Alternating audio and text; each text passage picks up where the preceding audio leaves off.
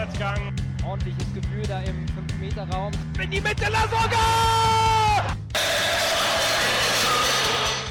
Louis Holtbein! Der HSV führt! Moin, liebe Freunde des Volksparkgeflüsters. Wir begrüßen euch heute zu Folge 45 mit Nando. Fiete? Berger und Lasse. Unsere Anki ist beruflich leider verhindert, daher müsst ihr heute mit uns vier Herren Vorlieb nehmen für die heutige Folge. Wir sprechen über den Sieg und die Rückeroberung der Tabellenführung gegen Fürth. Euren HSV Man of the Match und auch unseren lösen wir auf und schauen ein bisschen, was beim HSV noch so passiert ist. Beginnen wir doch einfach mit dem erfreulichen Spiel vom Samstag. Der HSV gewinnt zu Hause gegen Fürth vor 44.180 Zuschauern. 2 zu 0, Tore Duciak durch, äh, nach Vorlage Leibold und Kittel nach Vorlage Fein. Dieter Hecking überraschte uns im Vergleich zu Regensburg mit zwei Wechseln. Kittel musste auf die Bank. Bakary durfte nach zwei Spielen auf der Bank wieder von Beginn an ran.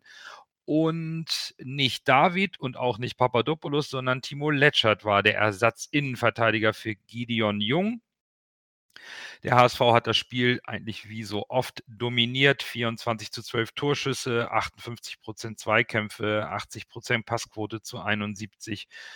12 zu 3 Ecken. Die Laufleistung war ausgeglichen und nur Van Drongelen hat sich seine zweite gelbe Karte abgeholt. Und jetzt wieder, wie gehabt, unser Coach mit der Analyse. Ja, ich habe dieses Mal leider das Spiel nicht sehen können. Wir waren selber in, mitten im Spiel, als HSV gespielt hat. Äh, ich habe mir aber die Zusammenfassung angeguckt, äh, mehrere Stellen. Und äh, ja, auf jeden Fall, laut der Zusammenfassung gab es ja fast nur eine Mannschaft äh, auf dem Spielfeld. Waren ganz deutlich viele Chancen für, für uns. Ähm, war alles sauber.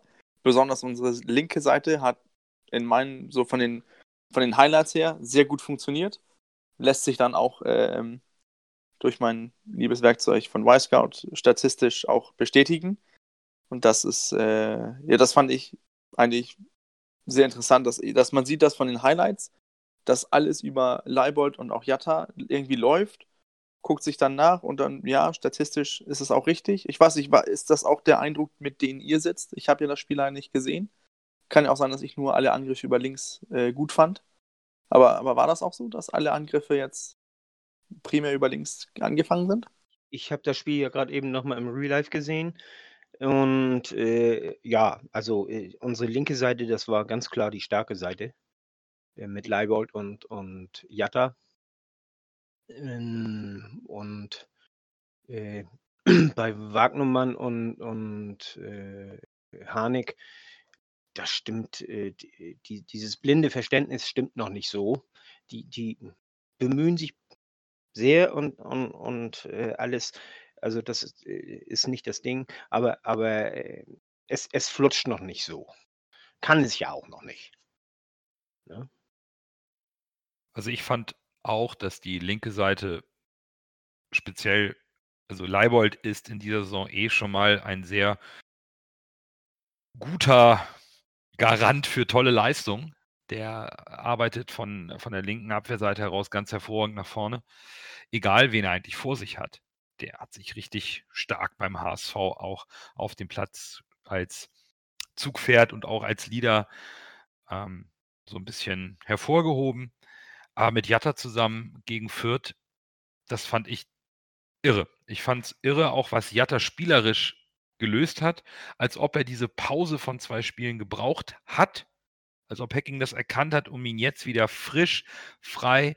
Das war richtig stark, was der Junge gespielt hat. Taktisch, auch mit Übersicht, seine Zuspiele. Er war zwar nicht direkt am Tor, an Toren beteiligt, aber er hat immer wieder die entscheidenden, gefährlichen Situationen initiiert und den vorentscheidenden Pass sozusagen gespielt, eben auch gerne mit Leibold. Das fand ich schon unglaublich stark und sehr, sehr reif, was Jatta gemacht hat. Und was mir noch aufgefallen ist, äh, Fürth hat genau wie äh, Regensburg auch versucht, dem HSV direkt zu Beginn den Schneid abzukaufen mit einem sehr hohen Pressing. Allerdings war der HSV diesmal besser darauf vorbereitet und hat es nach wenigen Minuten geschafft, sich zu lösen, hinter die Abwehrreihen von Fürth zu kommen und Fürth so Stück für Stück weiter zurückzudrängen in deren eigene Hälfte, um dann wieder über Adrian Fein, Duciak und Hand das Spiel komplett diktieren. Das fand ich, es hat mir sehr imponiert, was der HSV da gemacht hat. Das war, äh, äh, haben die äh, wirklich gut gemacht. Da hatte ich ja auch erst so meine Begen ähm, Bedenken, dass sie es machen wie gegen Regensburg oder St. Pauli, die äh, dass sie sich keine Lösung finden gegen das harte Pressing. Aber sie haben sehr schnell umgeschaltet und auch äh, gute Balleroberungen gehabt. Und so kamen sie in der Abwehrbewegung, äh, waren sie äh, immer in, in Überzahl hinterm Ball. Und äh, wenn es nach vorne ging, äh, waren sie, haben sie so viel Druck ausgeübt, äh, so schnell nach vorne, dass Fürth mit der Zeit dann äh, das, das Pressing zurückgenommen hat, um einfach hinten abzusichern. Das, äh, das haben die richtig gut gemacht. Also das war die richtige Antwort auf die beiden Spiele, wo sie, wo sie äh, in Bedrängnis geraten sind, die erste halbe Stunde. Das stimmt. Also Fürth hat es nicht zurechtgekriegt, uns da in, in, ins Schwimmen zu kriegen. Und apropos die richtige Antwort. Äh, Lasse, du hast dich ja immer wieder als Pollersbeck-Fanboy so ein bisschen geoutet, ne? Und jetzt hatten Ja, wir. äh, spielerisch. Nicht, Spielerisch. Äh, Ja, ja, spielerisch hast du immer gesagt, der Pollersbeck, das ist mehr so dein Keeper. Und wir genau. hatten ja auch letzte Woche Diskussionen, so ein bisschen, ist Heuer Fernandes jetzt sicher genug, kriegt er vielleicht zu wenig aufs Tor und fällt es dann auf. Jetzt hatte der gute Heuer Fernandes, der ist ja doch fit geworden und hat dann diese eine entscheidende Situation beim Angriff vom Fürth im 1 gegen 1. Was sagt man dann dazu? Ja, im Zuge eines äh, Stammtorwarts, würde ich sagen. Um jetzt mal die äh, Torwartdiskussion ad acta zu legen. Genau. Äh, ja, er war genau da, wann er, als er gebraucht wurde, quasi nicht gefordert im Spiel. Und als er, als es dann brenzlig wurde und wenn das Ding wäre sonst drin gewesen und er hätte es 1-1 gestanden, äh, ja, war er da. Und ich meine, das ist ja das, was eigentlich einen äh, guten Torwart auszeichnet, dass er auch bei Nichtbeschäftigung, wenn er gebraucht wird, dann äh, von 0 auf 100 direkt äh, eine gute Aktion hat.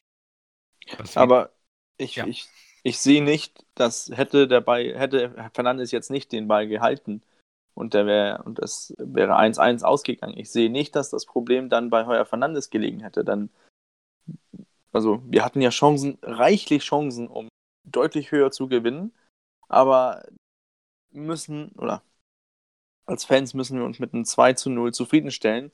Und das war auch ein deutlicher Sieg, aber also hätte man da ein Gegentor gefangen, weil Fernandes ein 1 gegen 1 verliert, also direkt aufs Tor, ich, ich, ich sehe nicht, dass man ihn da das ankreiden kann. So, so war das nicht gemeint. Es ging mir mehr darum, wir hatten letzte Woche drüber gesprochen. Heuer Fernandes ist eher beschäftigungslos als unter Dauerbeschuss beim HSV. Ich meine, das war das fünfte Spiel ohne Gegentor. Wir stellen die beste Abwehr der Liga nach Gegentoren. Wir lassen kaum etwas zu. Und wenn wir etwas zulassen, dann ist unser Keeper in dem Moment auch da. Viel mehr können wir gar nicht verlangen. Er kann sich auch nicht so oft auszeichnen. Das ein oder andere Mal hat er vielleicht nicht ganz so souverän ausgesehen, aber gut, im Grunde niemand hätte ihm das angekreidet, aber es war undankbar für einen Torhüter. Es war ein sehr undankbares Spiel, weil da kommt diese eine Chance und das ist auch gleich ja, eine 1 gegen 1 Situation. Das willst du halt als Keeper auch nicht haben, hat er super gemacht. Es geht eher tatsächlich darum, wie Lasse richtig sagt, diese Torwartdiskussion, die, die es nicht gibt, weil Hacking sie auch ganz klar auch jetzt mehrfach beendet hat, nur nochmal aufzugreifen, weil wir das eben in der letzten Sendung auch hatten und auch nochmal sehen können, was wir dann eben an einem Keeper haben, der so hellwach ist, dass er so eine Situation super lösen kann. Das äh, hat mir sehr Ja, imponiert. man, aber das ist Wenn, ja auch wenn man das. Stuttgart sieht, äh, die haben ja gegen Wien Wiesbaden gespielt. Also da ist äh, Heuer Fernandes um Klassen besser als der Stuttgarter Torhüter. Und wenn wir schon über Torhüter sprechen, der Burkhardt, der hat äh, führt lange Zeit im Spiel gehalten. Also, Ja, das ist, genau, das Was ist hat der der, für eine überragende Partie gespielt, alter Schwede. Ja, Wahnsinn, ne? Was der uns alles Ja, entschärft richtig, hat ja. da. Das, Ja, das, was der für Paraden hatte. Wahnsinn, der war richtig gut. also das stimmt. Also, aber der war halt unter Dauerbeschuss. Eben. Hat sich, war, war irgendwann warm und äh, hat dann Ja. natürlich auch en, entsprechend, äh, der wusste halt, was auf ihn zukommt. Ne? Während ein Heuer Mhm. Fernandes tatsächlich von 90 Minuten wahrscheinlich 80 ähm, nur einen Ball aufnehmen muss und zum Innenverteidiger spielt und mal schnell macht oder mal schnell macht, ähm, hatte der Burchard da von der ersten oder ab der fünften Minute Feuer vor der Kiste.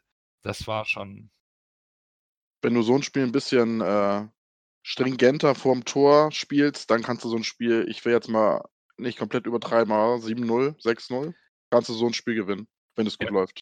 also zumindest äh, sehe ich das auch so, dass 2-0 ist dann was, wenn man das gesamte Spiel betrachtet und auch von der Spielanlage her und von den herausgespielten Möglichkeiten Spitze. etwas zu niedrig, oder? Mhm. Also ich Anders- du musst normalerweise wenn man die 3-0, accept- 4-0 führen zur Halbzeit. wenn man die Accepted Goals äh, nimmt, äh, haben wir einen Wert von, warte mal, jetzt muss ich kurz mal gucken, äh, von 1,76 Tore und führt von 0,86. Also demnach hätte es 2 zu 1 ausgehen müssen. Puh, äh, ja. Ähm, Aber die eine Okay. Großchance von, von Fürth, das ist ja auch, ich glaube, die wird bestimmt mit 0,7 oder sowas bewertet, weil er ja alleine mit dem Torwart ist und auch ohne Druck und das ist schon im Elfmeter, es ist, ist schon im Strafraum drin. Ich glaube, da, da ist da ist, das ist die eine Großchance. Aber Problem ist ja nur, wenn, sagen mal Ich so, glaube, mit, ich glaub, mit 0,64 war das. Ich, ich gucke nochmal. ist, ist auch wurscht. Ich meine, wir müssen Ist- jetzt ist- nicht ist wurscht, ja. Null, Nuller-Geschichten machen. Also, Ich habe mich, bei ich hab mich bei meinem Tipp so ein bisschen, ich habe ja 5-1 getippt, weil ich auf ein deutliches Spiel getippt habe. Und ich habe mich so ein bisschen äh, bestätigt gefühlt. Rein von der Spielweise war es ja unfassbar überlegen. Nur wir haben die Dinger nicht gemacht. ja, da ist jetzt auch die Frage, ähm, haben wir, haben wir mit, mit Hinterseher ein, ein, ein momentan so ein kleines Problem, weil er gerne, wenn es in der Mitte nicht so gut läuft, auf die Außen ausweicht und dann keiner in Mittelstürmerposition. Ja, der ist momentan Das- nicht so gut drauf. Äh, Hacking hält ja momentan gerne an seinen jetzt gefundenen Kräften dann doch immer fest, speziell an denen, die er vielleicht so ein bisschen als Führungsspieler auserkoren hat. Martin Harnik fand ich jetzt auch nicht so stark auf der rechten Seite, also ähm, äh, unabhängig davon, dass er mit Wagnoman einen ganz jungen Mitspieler hat, aber ein Mann mit seiner Erfahrung und seiner Qualität müsste etwas mehr Einfluss nehmen können. Und ein Hinterseher, äh, mal trifft er, mal trifft er nicht, dann er arbeitet viel, aber wenn er auf die Flügeln ausweicht und wir keinen haben, der dann seine Position in der Mitte einnimmt, dann entstehen da Lücken. Und da haben wir die ein oder andere Situation sicherlich, die auch für Lukas Hinterseher sehr günstig gewesen wäre bei den Hereingaben, verpasst. Und das ärgert mich ein bisschen. Ähm, das sehe ich ein bisschen anders. Äh, er zieht unheimlich äh, äh, Gegenspieler. Er arbeitet sehr viel. Er wird aber nicht mehr so gesucht, wie es zu Anfang der Saison wurde. Inzwischen äh, ist äh, Harnik mehr derjenige, der gesucht wird, weil er meistens etwas an, abseits steht und damit anspielbarer ist. Und Harnik hat eigentlich auch ein paar sehr gute Chancen gehabt und die, hat er ja auch nicht äh, zum, zum äh, ja, aus Jux und Dollerei gehabt. Also der hätte eigentlich rein theoretisch ein Tor machen müssen. Das eine Mal, äh, das war ja fast eine hundertprozentige, die hat äh, Bochert, äh, also wie er die da, äh, wie er den Reflex da rausgeholt hat, also das weiß ich äh, bis heute noch nicht. Und also ich, ich sehe die nicht so schlecht, wie sie äh, gemacht werden. Auch wenn ich, ich weiß, die Diskussion kommt momentan auf, mit, gerade mit Hinterseher, weil er nicht trifft. Aber das, äh, also ich, ich, ich habe kein schlechtes Spiel von ihm gesehen, will ich ganz ehrlich sagen. Und, Und dann müssen die, die äh, Pässe, die müssen dann auch besser kommen, wenn er sie wirklich verwerten soll. Aber ich kann mir für die kommenden Spiele auch mal vorstellen, äh, Jatta links, Jaro rechts, vorne im Harnik. Äh, ja, Als Beispiel. absolut. Ich finde ich find diese, ich finde diese ganze, diese Diskussion mit, mit Hinterseher finde ich irgendwie so ein bisschen, es ist, es ist schwierig, als, als Stürmer für den HSV irgendwie was, was recht zu machen. Denn äh, letzte Saison mit Lasogga, alle haben gemeckert, der steht nur in der Mitte und kann keinen Ball festmachen und kann technisch gar nichts. Jetzt kommt ein Hinterseher, der mir, äh, der mir wandert, der, der sich immer in der, in der, der mir mitspielt, ähm, der auch die, auf, die, auf die Flügel ausweicht, um Überzahl zu schaffen. Äh, und jetzt fehlt der in der Mitte. Also ich, äh, er kann nicht überall sein. Ähm, was, was ich als äh, von, was man sagen, von meinen Stürmern erwarte. Ähm, wenn mein zentraler Stürmer, wenn der auf, auf den rechten Flügel ausweicht, um unseren rechten ähm, Flügelstürmer zu unterstützen, dann erwarte ich doch, dass der von links außen in die Mitte zieht. Und auch umgekehrt. Oder dass ein Mittelfeldspieler versucht, in, in, in den Strafraum zu kommen, damit wir immer, das, damit wir da auch Präsenz haben. Hm. Ich, ich finde, Hinterseher macht das da ganz gut. Ich glaube auch, dass seine Laufarbeit eröffnet die Lücken für, für viele andere. Dass, dass immer, wenn er irgendwo, wenn er nach rechts ausweicht oder nach links ausweicht, dass die, dass die Gegenspieler sich immer an ihn irgendwie orientieren müssen, denn freistehen lassen können die ihn nicht. Und ich glaube, seine Beweglichkeit und sein, sein, sein Arbeitspensum, das gibt, das gibt den HSV-Spiel so viel. Im Gegensatz zu, wenn man jetzt sagt, äh, ich sehe Harnik ein bisschen äh, statischer als, als Hinterseher an.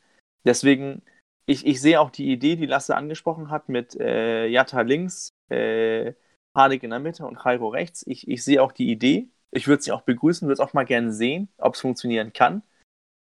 Nur meine Erkenntnisse an, an, von Martin Harnik, ich glaube, der ist nicht derselbe Typ wie Hinterseher. Und, und, und, und für Hackings System ist Hinterseher wie. Das passt einfach. Ich glaube, bei Bobby Wood haben wir auch nicht denselben Effekt, denn da ist eher wie, wie Harnik, so ein, ein Stürmer, der, der eher in die Tiefe suchen möchte und nicht einfach auf, auf die Flügel ausweichen möchte. Das ist, äh, aber ich, ich, ich würde es auch begrüßen, wenn Mahanik vorne drin spielt. Ich sehe nur nicht, dass Hintersehers Leistungen so schlecht sind, dass er es nicht verdient hat, weiterzuspielen. Klar, er trifft das Tor nicht genug, aber seine, seine Arbeit fürs Team ist enorm. Ähm, es, es bestreitet niemand, dass die Arbeit fürs Team nicht enorm ist. Ähm, auf der anderen Seite hat man natürlich mit Hinterseher auch einen Stürmer geholt, von dem man sich auch Tore erwartet. Und wenn man dann die beste Offensive der Liga stellt, dann geht man in erster Linie auch davon aus, dass man dann vorne die Stürmer dann auch mal äh, die Dinger netzen, die man sich rausspielt. Jetzt haben wir aber äh, zum Beispiel mit Duciak auch das erste Kopfballtor in der Saison gemacht. Dabei ist Hinterseher eigentlich eine relativ große Kante. Chancen genug spielen wir uns heraus.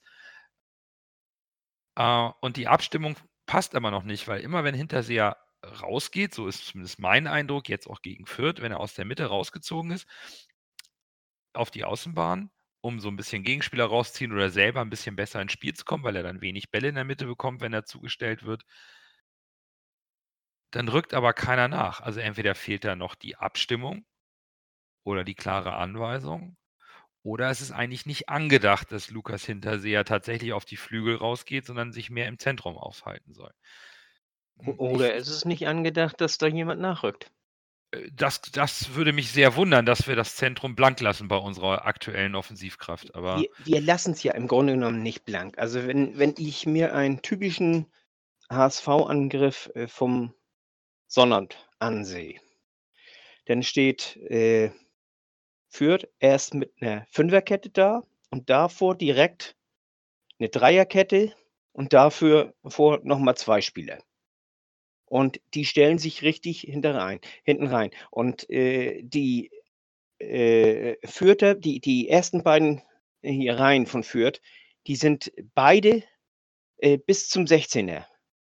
Also so dicht stehen die da gestaffelt. So weit haben wir sie reingeschoben. Und wir schaffen es eigentlich immer wieder, mit vier oder fünf Leuten in den Strafraum zu kommen. In diese dichten Reihen. Und das ist dann nun mal schwer und, und, und finden dann den Platz. Ne? Aber trotzdem äh, schaffen wir es. Und, und äh, das ist äh, und äh, das ist so ein bisschen das, äh, äh, das, was wir besser machen als im letzten Jahr. Und Hinterseher nimmt dabei eine sehr gute Rolle ein. Er ist immer in Bewegung vorne, direkt vorne im vorm Tor. Er zieht mal zur Seite, zieht dann seinen Gegenspieler mit, macht damit eine Schussbahn frei, äh, läuft mitunter, äh, um sich selber anzubieten, wird aber oftmals nicht gefunden. Äh, die meisten haben dann äh, lieber den Ball zu Harnik gespielt, sodass Harnik dann die besseren Chancen hatte. Das ist aber äh, äh, durch, die, durch die Aufgabe auch, auch äh, begründet, wenn, wenn wir so, so spielen. Und, und Hinterseher ist, hat momentan eine andere Aufgabe, als wenn auf der rechten Seite eine Reihe spielt. Aber ich finde, so seine, seine Statistiken für, das, für die Saison sind ja gar nicht schlecht. Also neun Spiele, drei Tore und zwei Vorlagen. Also ist alle, im, alle in jedem. In den ersten Spielen, bevor Harnik kam, hauptsächlich. Ja, das Obwohl stimmt. Das stimmt. Aber ich glaube, von, von Narei als klassischer Flügelspieler oder wer auch immer jetzt da spielen sollte, würden auch mehr äh, Flanken kommen. Von Harnik ist ein Stürmer. Ich glaube, Harnik möchte eher aufs Tor. Ja, eben. Äh, dazu noch gelegen, dass, äh, dass ein Wagnermann noch nicht diesen Offensivdrang hat, wie ein äh, wie hier Jumbo hatte. Und ähm. Kittel von links auch selber sehr offensiv, sehr torgeil ist und, und sehr direkt aufs Spiel, aufs Tor geht. Also ich, ich weiß nicht, was, was wir plötzlich von unseren Stürmern erwarten, dass die jedes zweite Spiel treffen sollen. Also ich, ich, ich finde seine Statistik eigentlich ganz okay. Ähm, ich, äh, zu Wagnermann nochmal, ich sehe nicht, dass er weniger offensiv ist. Er läuft allerdings nicht zur Grundlinie und flankt dann, weil äh, anscheinend der linke Fuß sein stärkerer Fuß ist. Äh, aber er zieht äh, so, so von, von 20 Meter von außen, zieht er mitunter mal äh, ganz gut ab oder, oder läuft dann auch rein und zieht dann ab. Und, Aber das, das, das meine ich auch mit diesem Offensivdrang, dass da kommen nicht so viele Flanken. Nee, eben. Von, von ihm. Ne? Also er, er, er geht auch mehr aufs eigene Tor, als dass er auf die Flanke geht. Bevor es hinten, äh, hinten überfällt, wollen wir nochmal darüber reden, wie schön das zweite Tor war, oder? Ja, eigentlich ja. Ich wollte jetzt auch gerne wieder zurück zum Spiel, weil wir, wir reden uns, glaube ich, schon wieder zu sehr in, in, ins Detail. Über die Spielanlage können wir in der, Wind in der Länderspielpause mal sprechen. Das zweite Tor war sicherlich das Highlight. Das absolute Highlight, oder? Also Tor des Monats. So, so ein Pass zu spielen auf genau den richtigen Mitspieler, der ihn auch so verarbeiten kann und der ihn dann so verarbeitet. Stark. Boah, das hatte schon was. Und äh, es war für mich überraschend. Also wir haben eigentlich die ganze Zeit gedrückt und den Ball in den Strafraum gebracht und kriegen das zweite Tor nicht hin. Und dann reicht so ein langer Ball und das, das äh, schwerstmögliche Tor, nämlich den Ball aus der Luft mit der Fußspitze so runter zu, dass ich ihn über den Torhüter auch noch lupfen kann. Na klar, logisch. Wer sonst außer Kittel. Aber mega. Einfach geil. Also das, das Ding war krass. Was der kann, Herr Kittel, dass der zweite Liga spielt. Ja. Äh, der kann doch eigentlich äh, in der Hälfte der Bundesligamannschaften kann er spielen. Ja, äh, das hat mit seinen Knieproblemen zu tun. Ne? Ja, okay, ja. Die äh, Bundesligisten, die trauen sich nicht an ihn ran. Ja, wird sich, vielleicht, wird sich ja jetzt bald, vielleicht bald ändern. Also, also, also fußballerisch hat der Junge Unfassbar. alles auf dem Kasten. Ja, ist unfassbar. Klar ändert sich das bald, weil wir ja bald Bundesligist sind. Richtig. Ja, das, das auch. Aber ja, das, das Tor und äh, äh, Adrian Fein konnte sich dann mal als direkter Vorlagengeber eintragen. Das hat mich auch sehr gefreut, weil er ja eigentlich immer nur der Spieleröffner ist. Äh, in einer Art und Weise, die wir auch selten gesehen haben. Also schön, wirklich schön und effektiv macht der Junge das mit seinen 20 Jahren. Aber so richtig den mal so auf dem Scoreboard stehen mit seinem Namen, das ist ja immer noch nicht ganz so seins als Sechser, logischerweise, dass er da jetzt mal so einen richtigen Assist hat. So direkt zack. Das hat mich sehr gefreut, dass man einfach auch mal auf dem Papier sieht, hier der Fein, der äh, legt was auf. Weil der super viel eröffnet hat. Auch gegen Fürth hat der das eigentlich das ganze Spiel von hinten heraus gelesen und gesteuert. Und da macht sich natürlich auch wieder die Breite des Kaders bemerkbar, dass du mit dem Hand, einen Duciak, einen Kinzombie, einen Kittel, Jairo und, und wie sie alle heißen, so viel Auswahl hast, dass du immer wieder neue Impulse auch bringen kannst, mal einem eine Pause gönnen kannst und trotzdem nicht an spielerischer Qualität verlierst. Was mich mal interessieren würde, wäre, wenn der Feind vielleicht mal ein bisschen öfter selbst schießen würde. Das könnte er, glaube ich, auch mit der Technik. Ja, Macht, äh, macht er ja auch mitunter. Ne, wenn er vom 25 Meter oder so zieht er mal so richtig ab. Bloß, da Ja, sie sich immer hinten reinstellen bei uns, äh, sind da dann auch Ja, immer gut. gleich acht Abwehrspieler dazwischen. Ja, der Feind ist schon sehr, sehr, sehr positiv hervorzuheben, glaube ich, von den Transfers. Wahrscheinlich auch die die Überraschung, oder? Also, wenn man Ja. das jetzt mal so sieht. Mit Feind hat man jetzt nicht so gerechnet. Leihspieler von der U23 Feind von Bayern München. Äh, Bringt das, was man sich von Kin Zombie erhofft hat. äh, momentan definitiv, klar. Ja. Absolut. Absolut. Und alle Transfers, die man ein bisschen mehr Geld in die Hand genommen in die Hand genommen hat, da hat man ja schon ein gewisses Anspruchsdenken gehabt. Mhm. Ähm, sei es ein Leibold, der irgendwie knappe 2 Millionen gekostet hat, da wusste man schon, okay, da hat man ein bisschen Geld in die Hand genommen, um Santos zu kompensieren, was sehr schwierig ist, was Leibold hervorragend macht im Moment. Also, da haben sie genau den richtigen Spielertypen gefunden.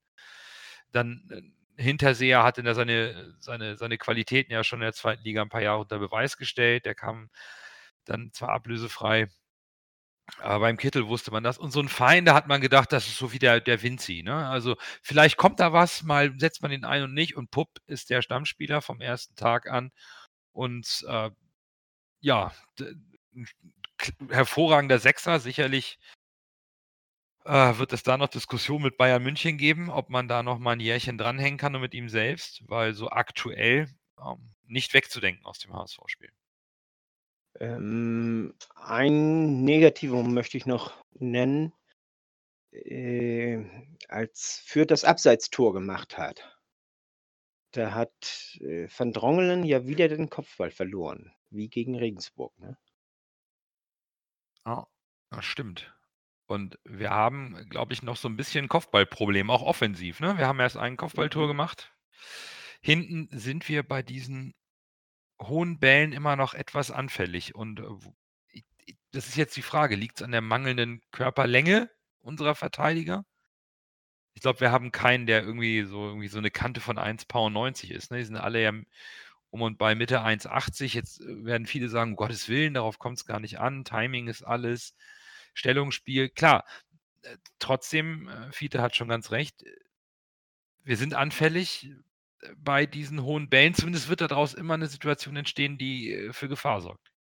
Mhm. Und, äh Aber habt ihr das Trainingsvideo gesehen? Kopf wo wir auch bei Kopfbällen sind, äh, wie viel Ecken haben wir gehabt und was ist daraus entstanden? 12 zu 3 Ecken, kein Tor, mal wieder. Ja. Also, 12 Ecken für uns, äh, genau. Also, glei gleiche Thematik, ne, in der Offensive. Ja, eben. Auch da in der Offensive, ähm, direkte Freistöße können wir. Da haben wir 2 Spezialisten. Freistöße in den Strafraum hinein wirken noch nicht so. Ecken wirken noch nicht so. Auf der anderen Seite hohe Bälle gegen uns. 'N bisschen unsicher sind wir dann noch. Mhm. Also, ähm, da hat Hacking zum Glück noch einiges zu tun, auch wenn er selber sagt, der Start ist natürlich 'n Traum bei 20 von 27 Punkten um Platz 1 dank des Torverhältnisses. Wenn wir wieder überlegen, woher wir letztes Jahr kamen in in der 2. Liga, auch als wir oben drin waren und Erster Eben. waren. Torverhältnis war immer 'n Problem. Spielerisch auch nicht so. Momentan mega gut. Was war denn Ja, da für 'n und Trainingsvideo? Das hat ich glaube, es war Rautenperle, die das irgendwie gefilmt haben. Und das habe ich mit meinen Trainerkollegen gesehen. Und wir haben uns, wir haben uns echt gewundert, wie das Profifußball sein kann. Das war der Timing von den Kopfbällen. Äh, was, die haben da den Ball von der, von der äh, Torlinie hochgeworfen und dann über so eine, so eine Mauer und da sollten die Spieler dann reinhüpfen und aufs Tor köpfen. Was da an Bällen nebens Tor, übers Tor nicht getroffen worden sind und so weiter, das war, das war erschütternd. Ähm, dennoch denke ich auch, dass, das, ist, das wird auch ein Problem für uns werden, der Rest der Saison. Aber wir wollen das Spiel, also unser Spiel wollen wir den Gegner aufdrängen. Wir sind nicht mehr angewiesen darauf, dass wir ein, eine Ecke brauchen und nur durch Standards Tore machen können. Es ist auch wichtig zu sagen, dass in meinen Augen sehe ich, dass diese Unabhängigkeit von Standards sehe ich auch als, als eine hohe Klasse von uns. Ich glaube, wenn man guckt, wie viele Ecken die Top-Mannschaften so in anderen Ligen auch brauchen, um daraus ein Tor zu machen. Ich glaube, die Zahl ist überraschend hoch. Ich meine, vor ein paar Saisons war das jede 50. Ecke in der Premier League, hat direkt ein Tor gegeben.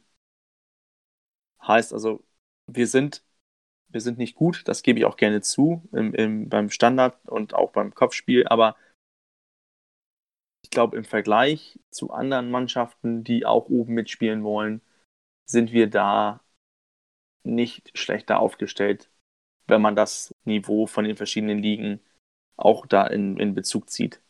Heißt, man kann das ja nicht vergleichen, Premier League, erste Bundesliga und zweite Bundesliga, aber die, die Top-Mannschaften, glaube ich, sind weniger abhängig von, von Standards als die unteren Mannschaften, die dadurch versuchen, alles, alles irgendwie mit, mit Krampf durch einen Standard ein Tor zu erzwingen. Wie gut, dass wir den Coach haben, und ich glaube, mit dem Wort, eine Top-Mannschaft braucht nicht so viele Standardsituationen, können wir das Spiel abhaken und rüberwechseln zum Man of the Match. Dann erst Groh, der den Ball übernimmt. Halblinke Position zu Magath. Er sollte schießen. 25 Meter am ersten frei. Schuss auf das Tor. Tor! Tor! Ein herrlicher Treffer. Ein wunderbarer Treffer. Angeschnitten. Der Ball fliegt da unhaltbar rechts ins Eck. Wenn wir jetzt einen Ball hätten, würde ich es Ihnen nochmal zeigen. Ja, ihr habt fleißig eure Punkte vergeben. Wir lösen gleich euren Man of the Match auf. Erstmal kommen wir zu unseren äh, Spieler des Spiels. Anki hat sich für Bakary Yatta entschieden mit der Begründung, dass er nach zwei Spielen, die er auf der Bank saß und das eine Spiel gar nicht gespielt hat, eine überragende Leistung auf der linken Seite gebracht hat und spielerisch sehr, sehr stark aufgetreten ist. Fiete, wie sieht es bei dir aus? Ich habe lang überlegt, das war sehr knapp, weil ich fand, die ganze Mannschaft hat sehr gut gespielt. Ich hatte auch kurz überlegt, deswegen Hacking den Man of the Match zu geben, habe mich letztendlich aber doch für Adrian Fein entschieden. Und ausschlaggebend, äh, den, den letzten Kick hat eben diese Sahne-Zuckerpasta für Kittel gegeben. Im Gegensatz zu dir habe ich mich gegen Adrian Fein entschieden, obwohl er eigentlich die ganze Zeit mein Favorit war und habe mich dann nochmal besonnen, äh, über wen ich mich im Stadion am meisten gefreut habe über das ganze Spiel. Und das war, wie bei Anki auch, Jatta jedes Mal, wenn er den Ball hatte, hat er die richtige Entscheidung getroffen. Gefühlt für mich. Hat mich total begeistert, mit welcher Frische er reingekommen ist. Deswegen ist mein Man of the Match Jatta. Lasse. Und du? Ja, ich äh, musste auch lange überlegen. Aber ich bin mal, fahre heute mal ganz anders und nehme wahrscheinlich jemanden, mit dem ihr nicht rechnet. Ich habe mich für Joscha Wagner mal als Manager-Match entschieden. Ach was. Weil mir die rechte Seite gar nicht so schlecht gefallen hat wie, wie euch. Sag ich mal schlecht in Anführungszeichen. Aber ich denke immer, der Junge ist 19 Jahre alt. Oder 18? 19, ne? Ich glaube sogar noch 18. Ist Wahnsinn. Also, wenn ich mir überlege, was der da, was der für eine Tor, auch für eine Torgefahr ausstrahlt und diese Dynamik, mit der er nach vorne geht und also der hat mir gestern richtig gut gefallen. Und das ist, du, du siehst den und weißt, was das für ein Juwel ist. Der kann nur noch besser werden. Und ich sehe da so ein Potenzial, der kann, äh, der kann, das ist, das, das, die Entwicklung ist noch so lange nicht vorbei bei dem. Das ist. Ah, liebe Zuhörer, sobald Amici und Wagnumann auf einer Seite spielen, müsst ihr Lasse auf der Nordtribüne anbinden, sonst äh, haben wir jede Woche. Ja, du musst mal überlegen, was wir da, musst du überlegen, was wir auf Außen für schnelle, äh, auch dribbelstarke, dynamische Spieler haben. Richtige gestörte ist- Bäcker auf dem Platz. herrlich. Und, Okay, und lass, das, lass, lass und es das Wagnumann. nicht vergessen. So, jetzt fehlt noch der Coach. Jetzt kommt der Coach, der hat immer recht. Ich glaube, dann wäre ich woanders als bei Calling EF, aber. Lass sag mir das mal nicht laut. ähm, also ich, ich habe es mir auch sehr schwer getan. Ich habe mir die Highlights mehrmals angesehen. Ich habe dann auf meinen schönen Report hier geguckt. Ähm, ich bin auf, ich bin eigentlich für mich selber so ein bisschen auf, äh, auf Tim Leibold einig geworden. Äh, Hm. Seine Vorlage und auch weil er, weil er von in vielen Aktionen auch einfach dabei ist. Egal, ob er den Ball bekommt oder nicht. Er ist, er ist mit vorne, er ist mit hinten. Ich glaube, beim, wenn ich mich nicht ganz irre, beim Tor von Kittel, wo der Pass von, von Fein kommt, ein, Tim Leibold ist auch, hat auch schon seinen Lauf gestartet und hätte auch den Ball kriegen können. Und das ist in der 86. Minute, wo er von, einer, von, von unserem Strafraum an einen Lauf ansetzt. Also ich finde ihn klasse Transfer. Bin echt überrascht von ihm und da verdient er sich einmal den Man of the Match zu sein. Ja, stark. Leibold hatten wir, glaube ich, noch gar nicht. Äh, Weiß ich jetzt nicht. Aber äh, jeder dieser Man of the Matches, also äh, jeder einzelne, also jeden einzelnen könnte ich unterschreiben, will ich ganz ehrlich sagen. Also äh, ich kann Jatta unterschreiben, ich kann äh, Tim Leibold unterschreiben, ich kann äh, Wagnermann unterschreiben und, und äh, Gut, fein sowieso. Der, ähm, Fein sowieso. Man hätte auch Kittel mit, mit dem Tor da nehmen können oder, oder Hand hat auch wieder ein sehr gutes Spiel gemacht und, und äh, alle, äh, also ich, wie, wie gesagt, äh, man könnte jede, ich, ich kann mit jedem sehr, sehr gut leben, muss ich ganz ehrlich sagen. Und das macht das eben so schwer diesmal. Ich bin dafür, dass wir am Ende der Saison mal gucken, was bei unserer internen Abstimmung der Man of the Match war. Was wir intern am meisten Stimmen haben. das müssten wir dann nochmal auswerten, aber das machen Genau. wir gerne. Genau. Und da würde mich nämlich interessieren, ob in jeder Man of the Match-Wahl, äh, Lei äh, Leibold sage ich schon, ob in jeder Man of the Match-Wahl am Ende Fein dabei war. ob immer einer Fein gesagt hat. Das, Glaube Ja, ich nicht. Ich glaube, wir der haben Typ schon ist- Runden Ja? gehabt, wo Fein nicht dabei war. echt? Ähm, äh, äh, möglich ist es. Ähm, Fein, der Typ ist, ey. Ah, Ich finde das Aber Wahnsinn. gut. Jetzt gucken wir mal auf das Zuhörervoting. Viele Stimmen. Sehr, sehr viele Stimmen, sehr, sehr viele Punkte. Auch ganz gut verteilt, aber mit einem eindeutigen Ergebnis. Ähm, Heuer Fernandes ist äh, Dritter geworden mit, mit 14 Punkten. Da hat natürlich die Parade äh, sicherlich den Ausschlag gegeben. Auf Platz 2 Jatta mit 23 Punkten. Deckt sich also auch so ein bisschen mit unseren Eindrücken. Und auf Platz 1, äh, keine Überraschung, denke ich mal, Adrian Fein mit 52 Punkten, also ganz deutlich. Sobald der Junge ein bisschen Platz hat, um Fußball zu spielen, kommt was Gutes bei rum. Die Zuhörer honorieren das. Und damit ähm, ist Adrian Fein auch in der Gesamtwertung aktuell neun Punkte vor Jatta. Äh, dahinter folgt Sonny Kittel mit äh, etwas über 20 Punkten Rückstand auf Platz 4, auch schon mit mehr als 100 Punkten. Äh, Rick van Drongelen, so der aktuelle Stand bei unserem Man of the Match nach dem neunten Bundesligaspieltag und einem Pokalspiel. So, die Länderspielpause steht an oder hat begonnen, besser gesagt. Daher haben wir natürlich die ähm, nächste Woche kein Man of the Match oder irgendwelche Spiele. Aber wir stellen ein paar Spieler zu Länderspielen ab. Joscha Wagnermann fährt als 18-Jähriger zur U21 zusammen mit Adrian Fein. Beide sind von Stefan Kunz eingeladen worden. Hinterseher erneut ähm, in die österreichische Nationalmannschaft eingeladen. Van Drongelen zur U21 für Holland und Jonas David zur U20 vom äh, DFB. Das sind die aktuellen Länderspielabstellungen des HSV. Unser Everton steigt jetzt ins Mannschaftstraining ein und könnte den äh, Konkurrenzkampf in der Innenverteidigung weiter verschärfen. Auf den bin ich gespannt. Da sind wir, glaube ich, alle gespannt. Das ist mehr oder weniger der letzte Neuzugang. Da haben wir bestimmt die eine oder andere Thematik. Letschert, Jung, Everton, Rick van Drongelen, Papadopoulos scheint erstmal außen vor zu sein in dieser Hierarchie.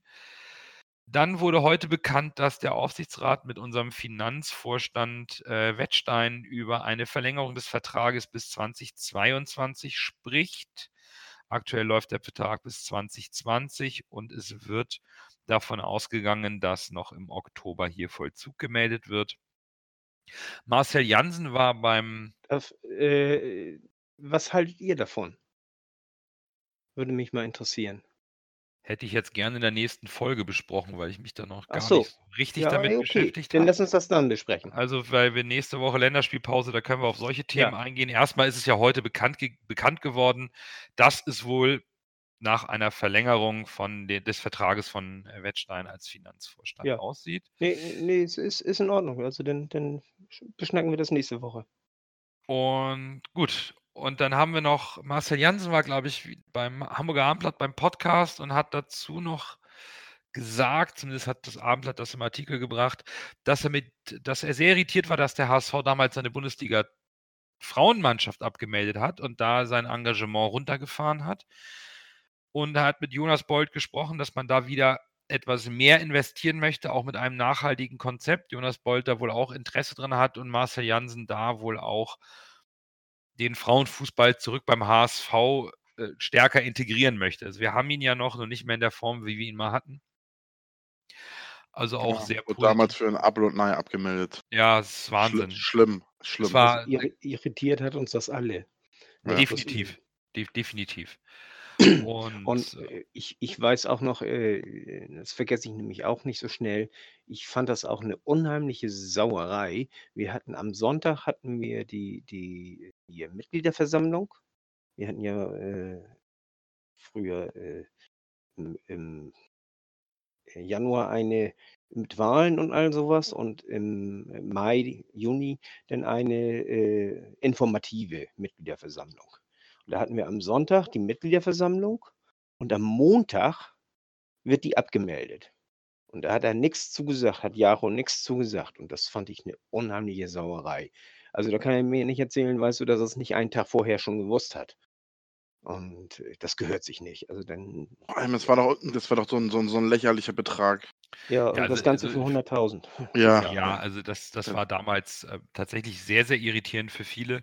Umso besser ist es, dass ein Marcel Jansen und Jonas Bolter vielleicht einen Nenner finden, um den äh, Frauenfußball beim HSV wieder stärker hervorzuheben, weil es absolut notwendig ist. Klar. Also man meldet seine U23 nicht ab und man hat gefälligst als Hamburger Sportverein auch eine vernünftige Sparte Frauenfußball äh, zu fördern. Das gehört sich so als Verein und da hoffe ich sehr, dass die beiden zusammen ein vernünftiges Konzept entwickeln. Das werden wir auch noch verfolgen.